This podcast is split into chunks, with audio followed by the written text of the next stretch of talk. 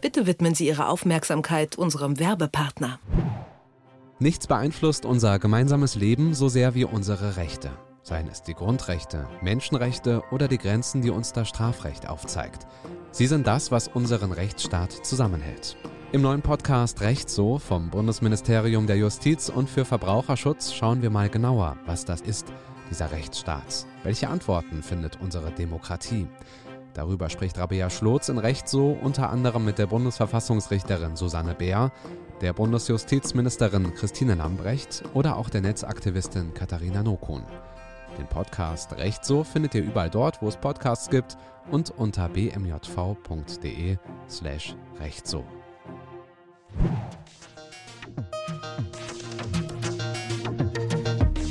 Ist das gerecht? Der Podcast über aktuelle Urteile und Grundsatzfragen der Rechtsprechung mit Achim Dörfer. Ja, das Urteil gibt wichtige Hinweise, wichtige Orientierungen bezüglich der Schutzpflichten, die der Bundesregierung obliegen hinsichtlich der Nutzung von Militärstützpunkten durch Partnerstaaten im konkreten Fall der USA. Und es bestätigt die Rechtsauffassung der Bundesregierung und stellt fest, dass die Bundesregierung diesen Schutzpflichten bisher in ausreichendem Maße nachgekommen ist. Das sagt der Sprecher der Bundesregierung Steffen Seibert. Das Urteil, das er hier kommentiert, stammt aus der Feder des Bundesverwaltungsgerichts in Leipzig. Das hat nämlich gerade erst entschieden, dass die Bundesregierung nicht verpflichtet ist, genauer zu überprüfen, was die USA auf ihrem Stützpunkt in Rammstein so machen. Das hatte eine Instanz drunter beim Oberverwaltungsgericht Münster noch etwas anders ausgesehen. Und damit ist die komplizierte Lage eigentlich perfekt, denn die Frage, was ausländische Staaten auf deutschem Boden machen dürfen, ist damit nämlich nicht so eindeutig geklärt. Worum es im Detail geht und warum das alles so kompliziert ist, das bespreche ich natürlich wieder mit Achim Dörfer. Ich sage Hallo Achim und Grüße nach Göttingen. Hallo Rabea und Grüße nach Leipzig. Wir beide, wir sind heute aber nicht alleine. Es ist auch noch ein früherer Kollege von dir dabei, wenn ich das richtig verstanden habe. Die Rede ist von Dr. Felix Bohr. Er forscht am Lehrstuhl für öffentliches Recht, Europarecht und internationales Wirtschaftsrecht an der Universität Hamburg. Herzlich willkommen bei uns im Podcast. Hallo Frau Schlotz, hallo Achim. Hallo. Das habe ich jetzt richtig verstanden, Herr Bohr. Sie haben mal ähm, Ihr äh, Referendariat bei Herrn Dörfer bei Achim gemacht. Ist das richtig? Ja, das ist zwar schon sehr lange her, aber tatsächlich ja. Ja, ich habe Achim viel zu verdanken. Dann ist doch schön, dass wir jetzt für einen Wiederhören sorgen können, zumindest. Nun will ich aber direkt zum Thema kommen. Erstmal, Achim, lass uns zunächst in wenigen Sätzen erklären, und der Fokus liegt auf wenigen Sätzen, worum es denn genau geht. Ich weiß, das ist ein schwieriges Thema und das ist ziemlich komplex, aber wir versuchen es trotzdem. Die USA haben einen Militärstützpunkt in Rammstein was dann? Was ist passiert?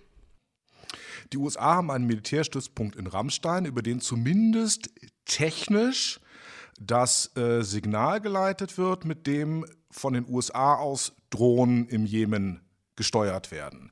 Mhm. Ähm, streitig ist da schon, ob auch Entscheidungen in Rammstein getroffen werden. Und die Drohnen im Jemen werden dazu gesteuert, um dort Targeted Killings, also gezielte Tötungen von Menschen vorzunehmen, ähm, von denen die USA davon ausgehen, dass sie gefährlich sind, dass das Terroristen sind. Ja, so bewusst unpräzise gesprochen von mir. Und die Krux liegt jetzt so ein bisschen darin, dass man eben nicht so richtig einig ist, was das denn für die Rechtslage in Deutschland bedeutet, eben dass zumindest die Signale hier über deutschen Boden gehen.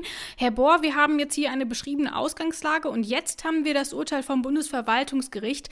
Da kommt man ja nicht sofort hin. Also was ist denn im Vorfeld passiert? Wer hat denn da eigentlich geklagt? Geklagt hat Herr Ali Jaber und äh, noch zwei weitere Kläger, die wahrscheinlich mit ihm verwandt sind, aber das kommt aus dem Urteil nicht so ganz klar raus. Der hatte äh, folgende Situation und zwar ist ein Verwandter von ihm getötet worden bei einem Drohnenangriff und dieser Drohnenangriff, der bereits im Jahr 2012 im August 2012, 29.08.2012 stattfand. Da ging es um seinen, ja, wahrscheinlich seinen Cousin. Ähm, der war muslimischer Geistlicher und hatte am Freitag davor beim Freitagsgebet Al-Qaida auf der arabischen Halbinsel kritisiert.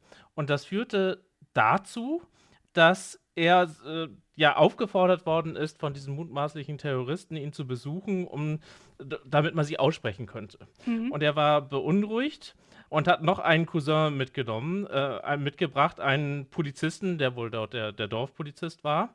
Und ja, wahrscheinlich war das dann äh, unglücklicherweise der Auslöser kurz formuliert, sie haben sich besprochen und dabei wurden sie von einer Hellfire-Rakete getötet, die von einer US-amerikanischen Drohne abgefeuert worden ist. Also das ist der, äh, kurz zusammengefasst, ähm, der, der Ursprungssachverhalt. Dann hat, haben sich die Kläger erstmal in den USA an die Gerichte gewandt relativ erfolglos oder eigentlich komplett erfolglos, denn die amerikanischen Gerichte sehen sich für militärische Handlungen der US-amerikanischen Regierung nicht verantwortlich, also nicht zuständig. Und ähm, ja, und dann ist er darauf gekommen, dass man ja in Deutschland sein Glück versuchen könnte, weil ja eben diese Relaisstation an, auf der Airbase Rammstein eine so bedeutende ähm, Stellung im US-amerikanischen Drohnenkrieg im afrikanischen Raum hat. Und ja, der fing an beim Verwaltungsgericht Köln. Verwaltungsgericht Köln, weil eben das Verteidigungsministerium immer noch seinen Gerichtssitz in, in Bonn hat. Also mhm. Verwaltungsgericht Köln war zuständig und das Verwaltungsgericht Köln hat die Klage erstmal abgewiesen. Mit der, mit der Begründung, dass das Ganze eben ja nicht jetzt war zwar schon ähm, schon, einen gewissen Hand und Fuß hatte, aber tatsächlich hatte die Bundesregierung eben, konnte man der Bundesregierung da eben keine, keinen Vorwurf machen.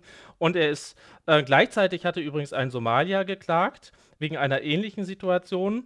Ähm, und der Somalier hatte sich in Widersprüche verstrickt und war dann eben komplett raus. Also der, das, die Sache ist dann nicht mehr zum Oberverwaltungsgericht Münster gegangen.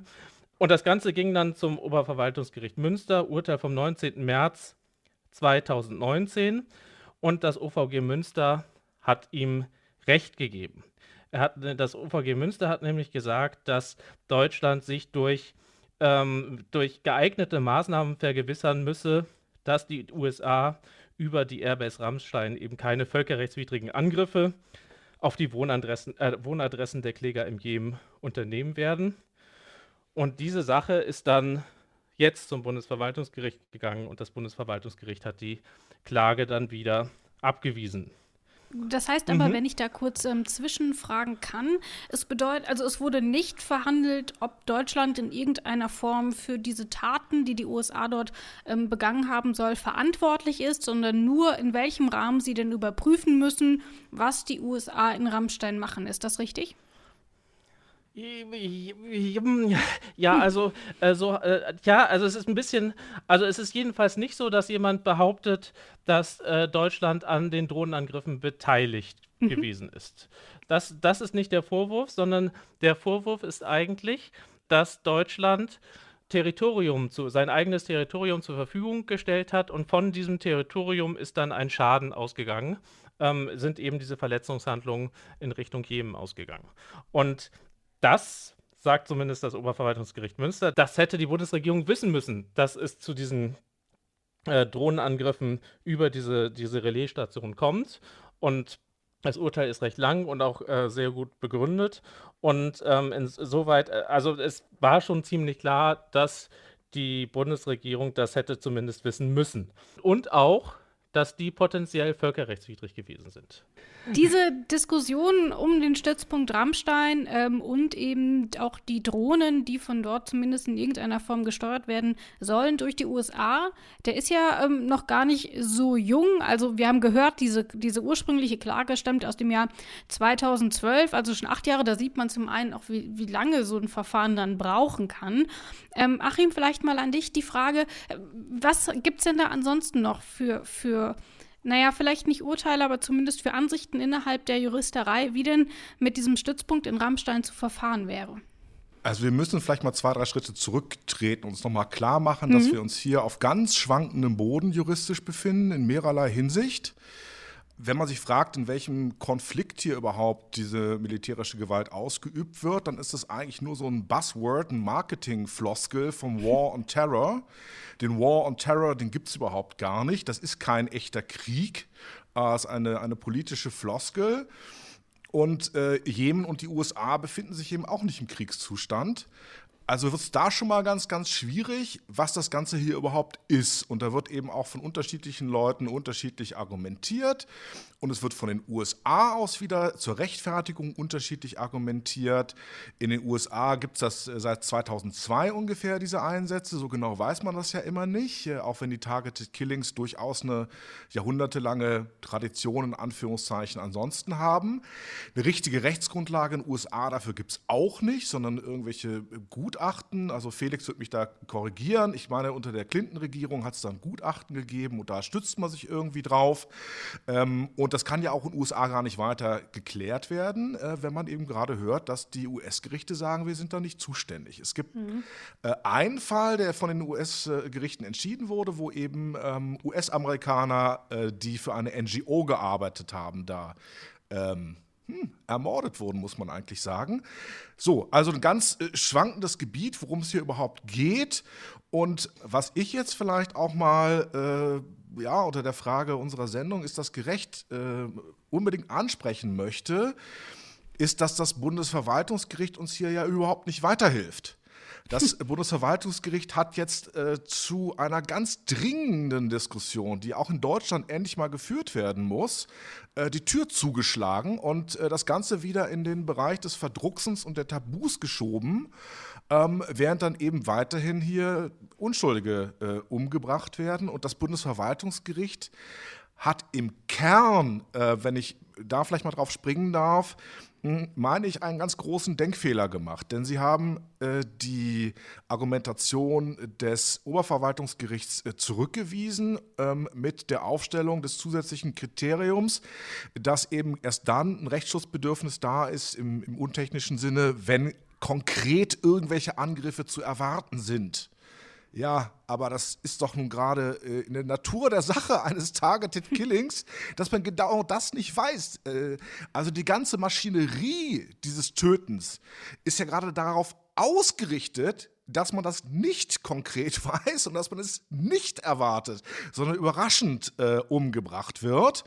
Das finde ich hier nun fast schon, fast schon äh, skandalös, dass man eben letzten Endes dann die mangelnde Rechtsgrundlage, die mangelnde Geltung der Rule of Law, die mangelnde Geltung von Rechtsstaatlichkeit, alles ist irgendwie wischiwaschi. Keiner weiß es so genau. Ja, zu wessen Lasten geht das aus? Zu Lasten der Betroffenen. Ja, das muss doch aber zu Lasten der Staaten ausgehen. Die müssen noch die Nachteile tragen, wenn sie hier so wie Shiwashi vorgehen. Also ganz bedauerlich die Entscheidung unter dem Gesichtspunkt. Wir werden da auch gleich noch mal ein bisschen genauer drauf eingehen. Ich will aber zunächst so ein bisschen die Instanzen durchgehen, damit wir dann rausfinden, wie wir denn jetzt an diesen Punkt gekommen sind, an dem das Bundesverwaltungsgericht eben geurteilt hat, wie es geurteilt hat. Ganz wichtig bei dieser Frage, da wird immer der Artikel 2 des Grundgesetzes eingebracht in die Diskussion. Darin ist nämlich die sogenannte Lebensschutzgarantie enthalten. Jeder hat das Recht auf Leben und körperliche Unversehrtheit. Das steht in Artikel 2 Absatz 2 Satz 1. Es gibt im Grundgesetz sogenannte Jedermannrechte und dann eben explizite deutschen Rechte. Hier in diesem Absatz kann ich dazu aber gar nichts finden. Das würde für mich jetzt erstmal bedeuten, dass dieses Recht eben nicht nur für Deutsche gilt. Können sich also auch Ausländer darauf berufen, wenn sie durch Drohnen, wie wir es hier in diesem Beispiel haben, die von deutschem Boden aus in irgendeiner Weise gesteuert werden, geschädigt werden, Herr Bohr? Ja, äh, also das auf jeden Fall. Ähm, das ist tatsächlich, wie Sie schon sagen, ein Jedermannsgrundrecht, also ein Menschenrecht. Und daher kann sich auch jeder darauf berufen. Die Frage ist nur, in welcher Form. Also normalerweise, die normale Konstruktion ist das Grundrecht als Abwehrrecht. Und mhm. das Abwehrrecht, ähm, das meint eben, das ist das Recht des Bürgers, gegenüber dem Staat, dass dieser ihn eben nicht rechtswidrig schädigt. Und das ist hier ja nicht der Fall. Also die Bundesrepublik Deutschland hat ja eben nicht im Jemen selber die Angriffe durchgeführt und auch das OVG sagt, dass Deutschland eben keine Möglichkeit hatte, auf die Angriffe maßgeblich Einfluss zu nehmen. Letztlich war das dann vom Tisch und dann musste man eben eine andere Konstruktion suchen, die aber auch schon in der Rechtsprechung des Bundesverfassungsgerichts eigentlich schon ein alter Hut ist, dass man nämlich sagt, der Staat hat ja eine Schutzpflicht. Also mhm. ähm, gerade beim Recht auf Leben, also wenn ein Dritter, ein Privater äh, droht, jemanden zu erschießen, dann muss der Staat letztlich dazwischen springen und eben der bedrohten Person helfen. Das ist im Grunde genommen die Konstruktion. Und da sagt eben das OVG, ja, also normalerweise funktioniert das auch im Ausland, allerdings muss ein Inlandsbezug da sein. Und dieser Inlandsbezug, der wird eben durch die, die Airbase Rammstein hergestellt mhm. und dadurch, dass die Bundesregierung weiß, dass solche Angriffe ab und zu passieren. Und das ist eigentlich schon ausreichend. Und außerdem verweist das OVG auf diese, ähm, ja letztlich diese geheimdienstlichen ähm, geheimdienstlichen Abteilungen, die es auch in, da gibt es mindestens eine in Rammstein, die eben ähm, tatsächlich auch den Piloten hilft während dieser Einsätze. Ob die dann tatsächlich wirklich beteiligt waren bei den Angriffen in Jemen, das weiß kein Mensch. Aber immerhin, es gibt so eine Abteilung auch in Rammstein. Das Bundesverwaltungsgericht sieht es anders. Die sagen, ja, sie brauchen, also so ein normaler Inlandsbezug reicht nicht. Das ist übrigens eine typische Funktionsweise, wie man irgendwie einem Urteil ausweichen kann in der deutschen Rechtsprechung, dieser Inlandsbezug. Also wenn man keine Lust hat, das hat man auch in zivilrechtlichen Sachen, sich irgendwie einzumischen, also es ist eine Form der richterlichen Zurückhaltung, dann sagt man ja, der Inlandsbezug ist nicht ausreichend gegeben oder die Gegenwärtigkeit ist nicht ausreichend gegeben. Das Bundesverwaltungsgericht fordert einen qualifizierten Inlandsbezug. Also ähm, meint eben, also dass die rein technische Übermittlung, das sei eben nicht ausreichend für diesen Inlandsbezug. Und wenn es da eben kein, hat Achim ja auch schon gesagt, wenn da eben nichts entschieden wird in Rammstein, dann ja, dann trifft das eigentlich, betrifft das eigentlich Deutschland nicht. Sicherlich ist es auch so, dass man, dass das Bundesverwaltungsgericht jetzt auch tatsächlich, hat es auch tatsächlich in der Pressemitteilung zumindest geschrieben, dass dieses Urteil gefährlich ist für die deutsche Außenpolitik, dass man möglicherweise dem Verbündeten, den, den USA, ähm, dann möglicherweise zu sehr auf den Kopf schlägt. Und ähm, ja, und im Grunde genommen, das ist, der, das ist der erste Schritt. Also, dass man Inlandsbezug braucht, das ist klar. Das brauchen sie auch nach der, nach der völkerrechtlichen Rechtsprechung. Aber sobald das eigene Territorium genutzt wird, ähm, dann ist man eigentlich völkerrechtlich mittendrin in der, in der Haftung, also in der, in der Verantwortlichkeit. Sie haben sich eben auf die Pressemitteilung des Bundesverwaltungsgerichts bezogen. Da haben wir nämlich noch keine Urteilsbegründung. Die wird jetzt irgendwie so kurz vor Weihnachten erwartet. Die Urteilsbegründung vom um OVG Münster haben wir aber durchaus. Das Urteil ist ja auch schon ein bisschen älter. Achim, vielleicht mal die Frage, wie, welche Auswirkungen hätte denn dieses Urteil, wenn es jetzt nicht wieder zurückgenommen worden wäre, für Deutschland denn genau gehabt? Hätte das gehießen, ähm, die müssen da jetzt in den USA genauer drauf gucken oder war das dann ähm, irgendwie nur auf diese Familie bezogen? Was wäre denn tatsächlich, wäre es dabei geblieben, die Konsequenz für die deutsche Bundesregierung gewesen? Naja, es hätte schon einmal eine individuelle und dann eine generelle Konsequenz gehabt. Mhm. Natürlich ähm, betrifft so ein Urteil erstmal nur diejenigen, die die Prozessparteien sind. In dem Fall also die Kläger. Und hier ging es ja auch darum, dass man befürchtete, dass eben an dieser Wohnadresse in Zukunft weiterhin solche Angriffe durchgeführt werden, also gegen andere Verwandte. Das heißt, in diesem äh, konkreten Punkt hätte sich die Bundesregierung ja irgendwie kümmern müssen. Das ist tatsächlich ein bisschen unbefriedigend, dann auch diese Rechtsfolgen aus, dieser mhm. Rechtsfolgenausspruch. Das hängt aber auch wiederum damit zusammen, dass es alles so schleierhaft und irgendwie unter der Decke ist. Ähm, man kann eigentlich gar nichts anderes tun, als der Bundesregierung aufzugeben, quasi umgangssprachlich genauer hinzugucken. Genauer hinzugucken als bisher. Und ähm, selbstverständlich ist der Staat natürlich auch von sich aus an äh, das Recht gebunden. Und ähm, wenn quasi äh, im Sinne einer solchen Präzedenzentscheidung dann klar wird, okay, ähm, ja, solche Verletzungen können auch andere Menschen äh, betreffen. Solche Verletzungen des Menschenrechts aus Artikel 2 muss natürlich der Staat auch ohne ein dahingehendes Gerichtsurteil, wenn er hinreichend konkrete Anhaltspunkte hat, wenn man das also bejaht, dann äh, auch da äh, genauer hingucken. Es hätte also schon zur praktischen Konsequenz gehabt, dass man dann mh, hm, sicherlich, weil die Öffentlichkeit da auch nachfragt, dokumentierbar äh, entsprechende Kontakte mit den USA haben muss und ähm, ich meine sogar, äh, dann eben auch dokumentierbar Forderungen stellen muss, sich das bestätigen lassen muss, dass tatsächlich keine Entscheidungen in Deutschland getroffen werden. Das ist ja schon mal das Mindeste, ähm, sondern dass da eben nur eine technische Weiterleitung erfolgt ja, im Grunde, das, das wäre so der Kern gewesen, dass die Bundesregierung sich hätte bescheinigen lassen müssen, das gegebenenfalls auch mal so überprüfen müssen vor Ort mit, mit ähm, sagen wir mal, drängenden Gesprächen dass eben im Kern halt nicht entscheidungsmäßig Menschenrechtsverletzungen auf deutschem Boden passieren. Wenn dieses Urteil denn dann doch irgendwie überraschend war, woher kommt denn dann dieser Wandel am OVG Münster? Herr Bohr, Sie haben sich eben schon so ein bisschen auf die Urteilsbegründung der Richterinnen und Richter bezogen. Ähm, lässt sich da irgendwas rauslesen, warum man jetzt in diesem Fall ähm, so grundsätzlich anders entschieden hat? Also wenn man dieses Urteil liest, dann hat man wirklich das Gefühl, da hat sich jemand lange mit dem Völkerrecht beschäftigt und gehört jetzt nicht zu den Schlechtesten, was das, das ist doch ein also gutes also Zeichen. Hat also das, das ist ein sehr gut, äh, sehr gutes, gut recherchiertes und äh, natürlich auch ein sehr langes Urteil. Und es ist wirklich, also er, er legt wirklich, dieser Berichterstatter ist es wahrscheinlich, legt wirklich den Finger in die Wunde. Also er sieht eben ganz genau, okay, da sind bestimmte Dinge gelaufen. Entweder ist es ein Verstoß gegen die Menschenrechte, gegen den Internationalen Pakt für bürgerliche und politische Rechte. Nicht, dass da Leute umgebracht werden in, im bewaffneten Konflikt. Ähm, wobei er eben, wobei auch nicht so ganz klar ist, da muss ich Achim recht geben, ähm, wie das jetzt denn, wie das denn jetzt läuft. Also als die, äh, als die Verwandten von Herrn Jabert umgebracht worden sind, da gab es noch keinen bewaffneten Konflikt. Der, den gibt mhm. es wahrscheinlich erst seit 2015. Also das, da waren offenbar die Menschenrechte noch anwendbar. Die Klage ist aber auf die Zukunft gerichtet, sodass das tatsächlich dann keine große Rolle mehr gespielt hat. Jedenfalls Artikel 6 Absatz 1, da hängt eben auch schon eine ganze Menge Rechtsprechung dran. Und unter anderem eben müssen Tötungen an Zivilisten untersucht werden. Und diese Untersuchungspflicht, die ist tatsächlich nie irgendwie ähm, ja, offenbar sind diese Untersuchungen nie erfolgt oder sie sind nie Artikel dokumentiert 6, worden. Absatz 1 und wenn EMRK meinst du jetzt, ne? Äh, Artikel 6 Absatz 1 internationaler Pakt, bürgerliche und politische Rechte. Also die genau, Internet, die globale, äh, die mhm. globale, genau, also die global, den globalen Menschenrechtsschutz. Der, der europäische Menschen, die Europäische Menschenrechtskonvention war ja jetzt für die US-Amerikaner nicht anwendbar, die sind mhm, ja eben nicht, nicht Mitglied geworden oder haben auch keine Chance, Mitglied zu werden.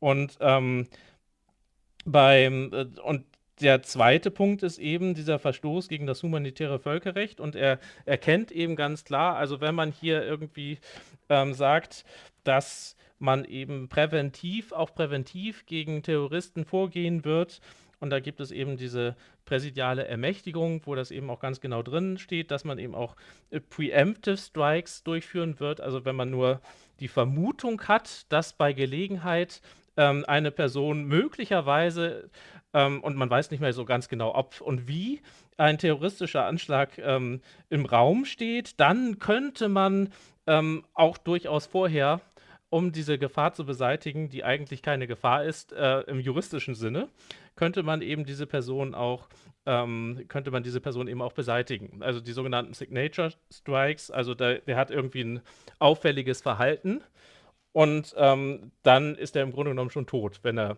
in, die, in, den, in das Fadenkreuz der US-amerikanischen Geheimdienste gerät. Und wenn das so ist, dann ist dieser Unterscheidungsgrundsatz zwischen ähm, Kombattanten und Zivilisten, den es im nicht internationalen bewaffneten Konflikt natürlich nicht gibt, aber ähm, jedenfalls zwischen den Streitkräften, den staatlichen Streitkräften und den Zivilisten und den Terroristen, das kann man, das verschwimmt dann alles. Also man kann nicht mehr, ähm, man kann nicht mehr unterscheiden zwischen Zivilisten, die dabei stehen, und den tatsächlichen Zielen, den kämpfenden ähm, Zivilisten, den Terroristen, also Mitgliedern einer bewaffneten Gruppe. Und offenbar spielt das dann auch, wenn man tatsächlich dieses, dieses System der Signature Strikes ernst nimmt, äh, spielt das auch überhaupt keine Rolle, sondern ähm, man hat das Gefühl, man ist im bewaffneten Konflikt und kann dann eben auch präventiv tätig werden um zukünftige terroristische Angriffe zu beseitigen.